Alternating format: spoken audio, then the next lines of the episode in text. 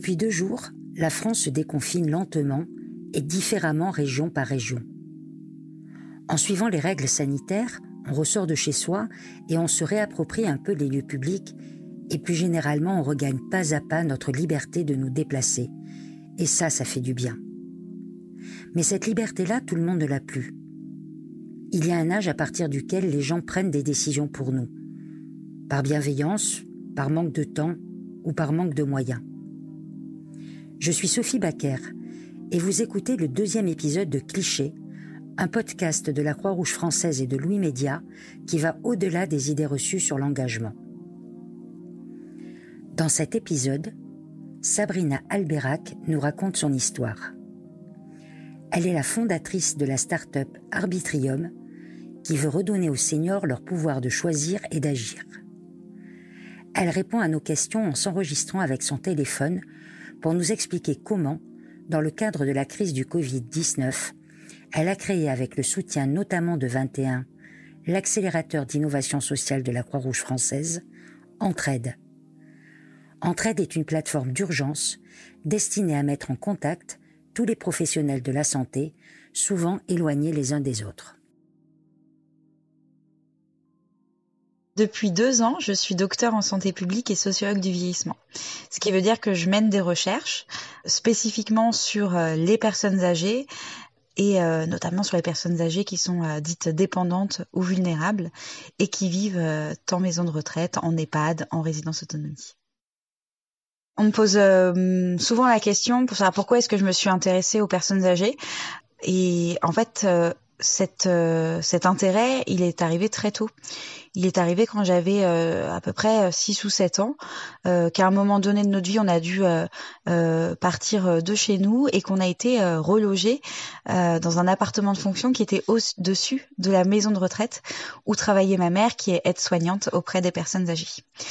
Et du coup, ben, le fait de vivre au-dessus de cette maison de retraite, ça veut dire que j'avais, euh, euh, que j'étais presque en permanence euh, quand j'étais pas à l'école, ben dans l'établissement avec les personnes âgées, avec les professionnels, avec les familles qui y étaient, et j'ai vu des choses incroyables. Donc, j'ai vu des couples se former, j'ai vu des fêtes extraordinaires sur plein de thèmes, j'ai vu des personnes âgées danser, chanter, être très heureuses, mais j'ai aussi vu euh, beaucoup de souffrance euh, à la fois chez les personnes âgées et aussi chez les professionnels. Euh, chez euh, les professionnels d'abord parce que je voyais ma mère qui euh, voilà qui était fatiguée parce qu'on sait que le métier d'aide-soignante c'est fatigant qu'en plus de ça on en parle très peu mais que les aides-soignantes subissent aussi de la maltraitance que ce soit de la part des personnes âgées ou de la part des familles et euh, en tout cas, quand je repense à pourquoi ou quel a été le facteur déclencheur de cet intérêt euh, pour le domaine des personnes âgées, c'est toujours cette même image qui me revient en tête. Euh, c'est cette dame qui était dans son fauteuil, qui pleurait et qui avait dû passer plusieurs heures à réclamer du pain en pleurant sans que personne à aucun moment ne pose un regard sur elle. Et euh, voilà, je m'en souviens euh, encore comme si c'était hier. Et euh, avec mon regard de petite fille, du coup, moi, je m'interrogeais beaucoup dessus. Et je suis allée lui chercher un morceau de pain pour lui donner. Et j'ai interrogé ma mère à ce propos. en me demandant mais pourquoi est-ce que personne lui porte de l'attention? Pourquoi est-ce que personne lui donne son morceau de pain? Donc elle m'a expliqué qu'il y avait des problèmes de fausse route, etc. Mais ça n'expliquait pas pourquoi cette personne était restée autant de temps. Et à partir de ce moment-là, je me suis dit un jour, je ferai quelque chose D'abord pour améliorer euh, les conditions de vie de ma mère parce que je voulais qu'elle vive mieux euh, son travail et aussi d'améliorer les conditions de vie des personnes âgées.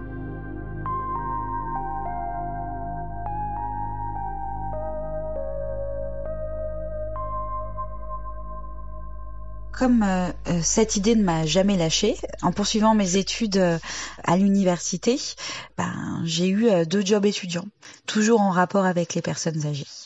D'abord comme serveuse dans une maison de retraite, et puis aussi en parallèle, un tout petit peu après, je suis devenue gardienne de nuit dans une résidence autonomie pour personnes âgées. Et ces deux ces deux emplois, ces deux jobs étudiants, ils m'ont permis de comprendre beaucoup de choses. Déjà, ils m'ont permis de, de voir de voir des choses qui euh, normalement ne sont pas visibles euh, parce que euh, quand on est une personne extérieure et qu'on vient étudier des phénomènes comme la maltraitance, les inégalités, le non-respect des libertés, eh bien ce sont des choses qu'on ne peut pas voir. Il faut vraiment faire partie d'une structure pour pour comprendre toutes ces choses. Et du coup, j'ai pu observer des choses qui m'ont beaucoup choquée aussi. Euh, je me souviens d'une dame euh, qui habitait dans la résidence autonomie où euh, j'étais gardienne de nuit et une dame qui était pleine de vie, qui aimait bien râler aussi et qui qui était descendue donc de l'appartement où elle vivait pour aller dans dans la pièce commune. Et là, la directrice euh, de la résidence interpelle euh, parce que cette dame avait une longue coiffure grise, euh, une coiffure un peu faux folle qui partait dans tous les sens. Et la directrice lui dit non mais à votre âge, les cheveux longs, c'est terminé, ça fait sale. Maintenant, faut vous les couper. Et du coup, c'est cette ingérence dans la vie des personnes âgées qui qui, m'a fait en tout cas me, poser les premières questions sur cette notion de, de respect des libertés. Et euh, ce que je me suis demandé à ce moment-là, c'est pourquoi on pouvait autant se permettre euh, de, euh, de faire de l'ingérence dans la vie euh, d'une personne âgée Est-ce qu'une personne âgée a moins de capacité de prendre des décisions? Est-ce qu'à un moment donné, il y a un âge qui fait que bah, on n'est plus considéré comme un être à part entière? Et bah, la réponse, je l'avais déjà, hein, c'était non.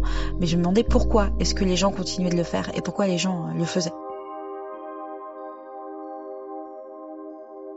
Après avoir euh, terminé euh, mes études, euh, une fois que j'ai été diplômée, donc j'enchaînais avec avec plusieurs fonctions très intéressantes. j'ai notamment travaillé pour la Fondation de France pendant plusieurs années, et et voilà, c'était intéressant, c'était stimulant, mais j'avais envie de faire encore plus. Et encore plus, ça voulait dire comprendre en fait les mécanismes qui se cachaient derrière tout ce qui était visible. Et euh, c'est là que j'ai décidé de reprendre mes études. Donc on était en 2015 et j'ai commencé euh, ma thèse euh, dans un laboratoire de santé publique. Voilà. Alors concrètement, ce que ça veut dire, c'est que il existe des établissements qui arrivent à mener ce qu'on peut appeler des politiques de respect du droit au choix et du droit au risque, donc qui mettent en place des actions qui font que les personnes âgées vont être libres dans l'établissement. Et euh, de l'autre côté, vous avez des établissements qui ont plus de difficultés pour le mettre en place. Donc moi, mon travail, euh, ça a été euh, dans un premier temps de de construire un outil qui permet de déterminer quels sont les indicateurs du respect des libertés, parce que ça n'avait jamais été fait auparavant. Euh, d'interroger les structures pour savoir dans quelle catégorie elles se situaient, et ensuite euh, de faire une association entre ce respect des libertés et euh, la qualité de vie que je mesurais également au sein de ces établissements. Alors le respect des libertés, c'était un indicateur parmi tant d'autres. Hein. Il y avait le sentiment de bien-être, il y avait la santé physique, etc. Et du coup, tous ces indicateurs mélangés permettait de savoir lequel avait le plus d'influence sur la qualité de vie ou pas de la personne âgée. Et euh, en le faisant, en fait, euh, ben, on s'est rendu compte que le facteur le plus protecteur d'une qualité de vie euh, dite positive pour les personnes âgées, eh bien, c'est le respect des libertés. C'est pas le nombre de visites qu'elle va recevoir par semaine, c'est pas son état de santé, c'est pas ses troubles de la mémoire, mais c'est bien cette notion de liberté c'est que je suis allée euh, du coup un peu en immersion dans une maison de retraite en Bretagne et, euh, et quand j'ai vu vraiment ce qui s'y passait, euh, je me suis dit moi je le jour où euh, je perds mon autonomie et si je dois aller en maison de retraite, ce sera dans celle-ci. Euh, C'était des personnes âgées qui faisaient la cuisine elles-mêmes avec des produits bio qu'elle récoltait dans leur jardin. Euh, elle ramassait les œufs des poules et la directrice en avait rien à faire en fait parce que en fait il faut savoir qu'il y a beaucoup de mesures d'hygiène etc qui font que on n'a pas le droit de manger les œufs euh, des poules, euh, que les personnes âgées n'ont pas le droit de cuisiner pour des mesures d'hygiène. donc quand il y a un ergothérapeute qui va faire un atelier gâteau avec avec des personnes âgées, ben vous avez encore des professionnels qui vont jeter le gâteau derrière par peur finalement des conséquences qu'il pourrait y avoir.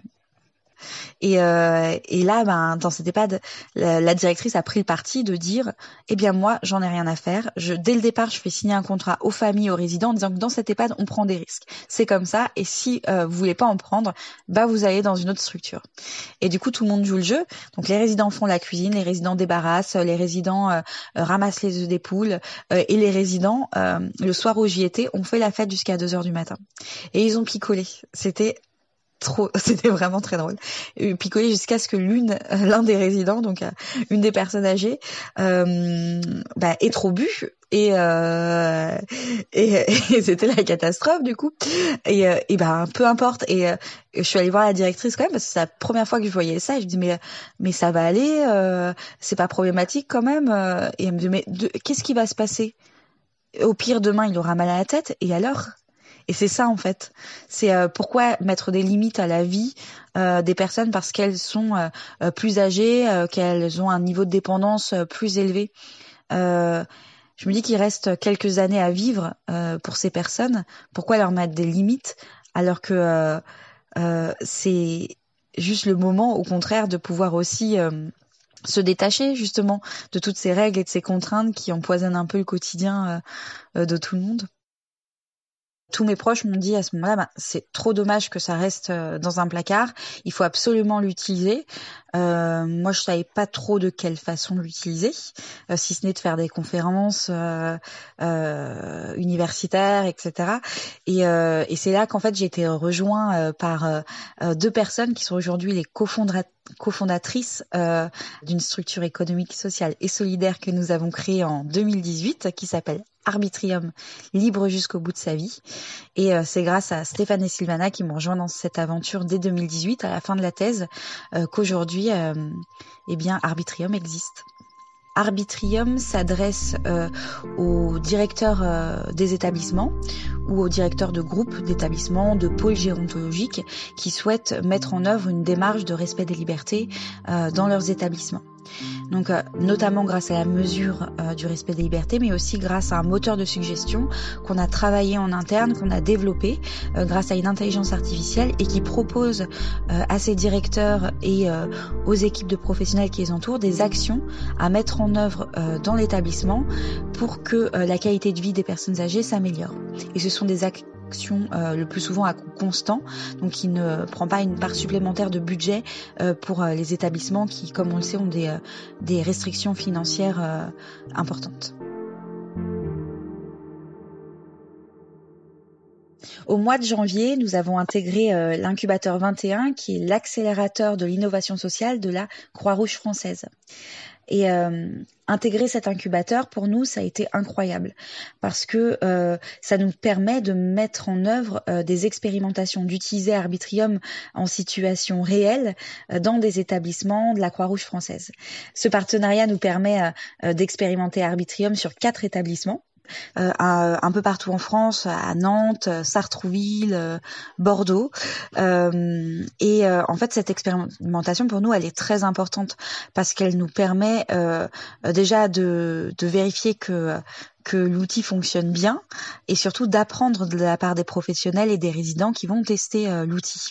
Alors, on devait tester euh, euh, Arbitrium, euh, mener à bien et à terme ces expérimentations pendant trois mois.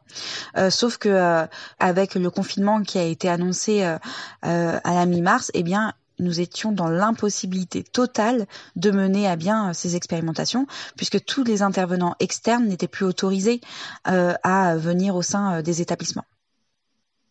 On a été sonné à l'annonce euh, du confinement et de l'arrêt des expérimentations et en une journée, tout a basculé. Euh, on a reçu un appel de Joanne Girard qui est euh, le délégué national personnes âgées à la Croix-Rouge et aussi euh, notre référent métier euh, par notre incubation à, à 21.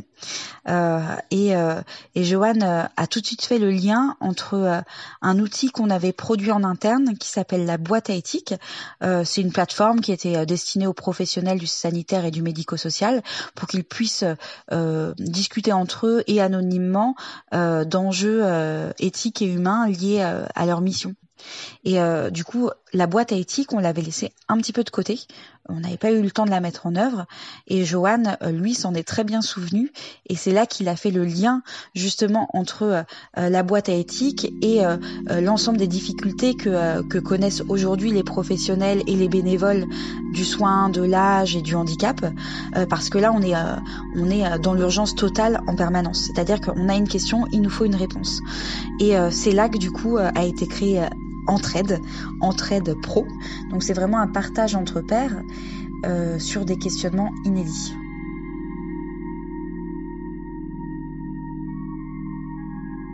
Comme on l'a créé dans l'urgence, euh, bien elle continue d'évoluer aussi au fur et à mesure. Euh, donc, euh, si Entraide au départ c'était des questions et des réponses euh, et des partages d'initiatives, aujourd'hui Entraide c'est aussi le fait de mettre en place des webinars deux fois par semaine sur des thématiques qui sont choisies par les utilisateurs eux-mêmes. C'est un quart d'heure de présentation et un quart d'heure de questions-réponses de la part des professionnels. Et euh, ce qui était génial, c'est que certains euh, euh, ont pris la parole pour justement dire ce que eux avaient décidé de mettre en place, qu'ils avaient vu des reportages aussi sur des structures qui avaient mis des choses en place intéressantes, au lieu de mettre des baies vitrées, enfin des des films plastiques pour séparer les familles des résidents, c'était plutôt de mettre des pots de fleurs, voilà, pour délimiter. ça va être aussi, par exemple, de de, de faire signer des chartes euh, d'engagement aux familles pour qu'elles respectent aussi les protocoles. Donc il y a plein de personnes qui avaient des questions dessus. Est-ce qu'il faut faire signer la charte tout le temps, euh, à chaque fois que la, famille vient, ou est-ce qu'il suffit de la signer une seule fois? Donc voilà, c'est des c'est euh, des questions en tout cas et des thématiques qui intéressent vraiment les professionnels.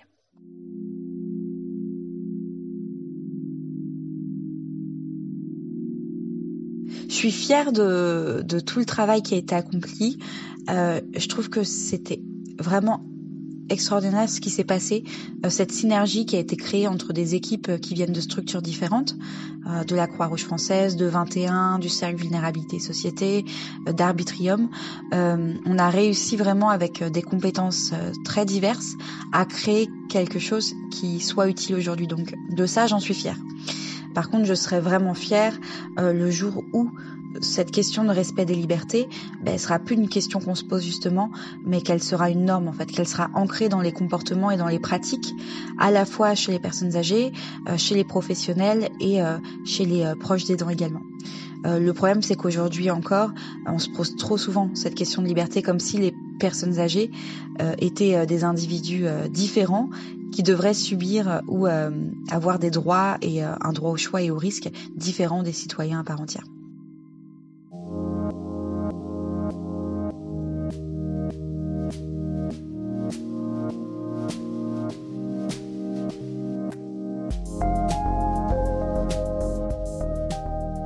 Vous venez d'écouter le deuxième épisode de Cliché, un podcast produit par la Croix-Rouge française et Louis Média. Nicolas Vert a fait la réalisation et le mixage de cet épisode. Marine Kéméré en a composé la musique. Vous pouvez retrouver tous les épisodes de Clichés sur le site de la Croix-Rouge et sur toutes vos applications de podcast. Si vous êtes étudiant, salarié ou bénévole de la Croix-Rouge, n'hésitez pas à nous partager votre témoignage par mail à clichépodcast.gmail.com clichépodcast tout attaché cliché avec un S, gmail.com. À très vite!